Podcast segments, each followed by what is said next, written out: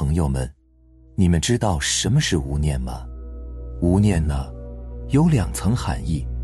第一个是纯粹的无念，就是在一段时间内没有念头；第二个是不住念，念头起来了，不跟随，不分别，即是《金刚经》所说“无所住而生其心”。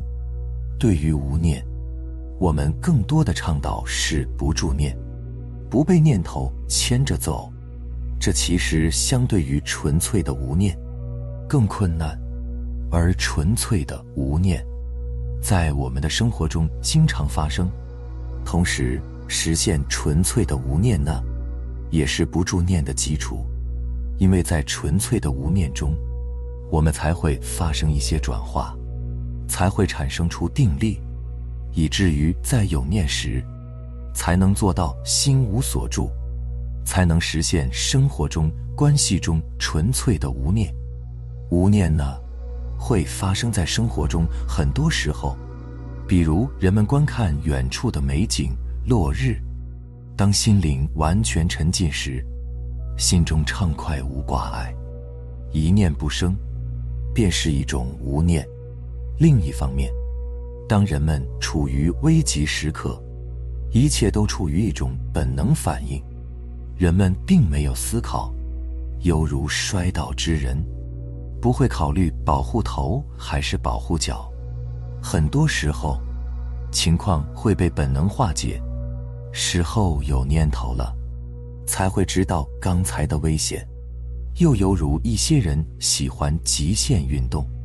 在那种情况，也可以说是没有念头的，所以倡导无念的禅宗，有时有着打香板的习惯。对于处于专注禅思的弟子，他的情况就犹如在走钢丝，差一点就要悟了。明眼的师傅能够分辨出时机，突然一香板打下去，弟子心里的念想、贪求、探索。顿时全无，一颗心空空灵灵，便算一种顿悟。念头代表着持续，某种角度，是一种内在时间感的产物，而纯粹的无念，便是《金刚经》中所说：过去心不可得，未来心不可得，现在心不可得，不担忧期盼未来，不追忆过去。包括现在这一念都空掉，那么现在、过去、未来都不存在，一切都停了下来，只剩下一颗心明明白白，明白知道一切，但却毫无念头，便是纯粹的无念。那如何实现纯粹的无念呢？禅宗呢，以无念为宗，却教导世人以不住念为无念。这是因为，纯粹的无念，人们无法刻意达到，没有任何办法能够实现，因为办法只存在于念头之中，而且纯粹的无念，也无法用语言传授给另一人，因为语言还是念头，过于倡导纯粹的无念，反而会造成多数人的思考困惑、障碍和执念。所以才有了佛陀拈花一言不发，唯有迦叶尊者会心一笑，也只有迦叶在那一刻理解了其中的禅意。但是纯粹的无念，在实际中是可以实现的。一段无念的清明时光，对于人的身心来说，反而是一种能量的回复，一种程序的重启。要实现这一点。首先需要明白，念头实际上是一种身心的运转，犹如血液一般。无论这个血液里干不干净，它都要运转；也犹如指甲的生长一般，无论长出来好不好看、合不合适，它都要长。因此，念头的运转，在一个学佛之人心中，可以体现为对智慧的探究和运转。在艺术家心中，可以体现为对音乐、绘画的运转；在商人心中，可以体现为对赚钱的思考和运转；在小学生心中，可以体现为加减法的运转。运转这个本质是相同的，只是内容不同而已。而每个人都会觉得自己所思所想、所探索、所坚持的理念很重要，甚至更多时候，我们完全陷入了内容之中，将自己成为了一个个念头本身，这便是迷。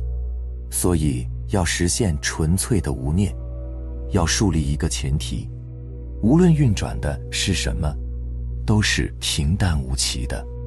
没有什么高深、重要、殊胜的，没有什么是必须要去运转的，也即是禅宗所说“凡情圣洁，一刀两断”。所以，从某种角度，禅的意义，首先就是不要去探究思索禅和佛法，而是要脱离运转，让心回归无念的清明。这个无念的清明。反而更贴近禅和佛法。那我们为什么要实现纯粹的无念呢？从无到有，才有正确的有，才有祥和的有。一个人呢，如果能实现一段无念清明的时光，那么这段时光本身即是安静、祥和、清净的，这其中不可能有任何负面的体验。所以佛法认为人的本心是干净无染的，这个才是所有人的本来面目，犹如天空一般，清清朗朗，安静又充满清晰。然而，人们终究还是要回到生活。但是，当人们结束一段无念而清明的时光，此时人们的第一个念头会是什么样的？它的内核。是安静而慈悲的，是包容而敞开的。有了这样的念之内核，人们再来理解佛法，便是一种印证。或者说，这一刻，人们具备了道心，而你所想无论是什么，也无不是佛法，无不是祥和慈悲的智慧。所以，所谓的佛菩萨。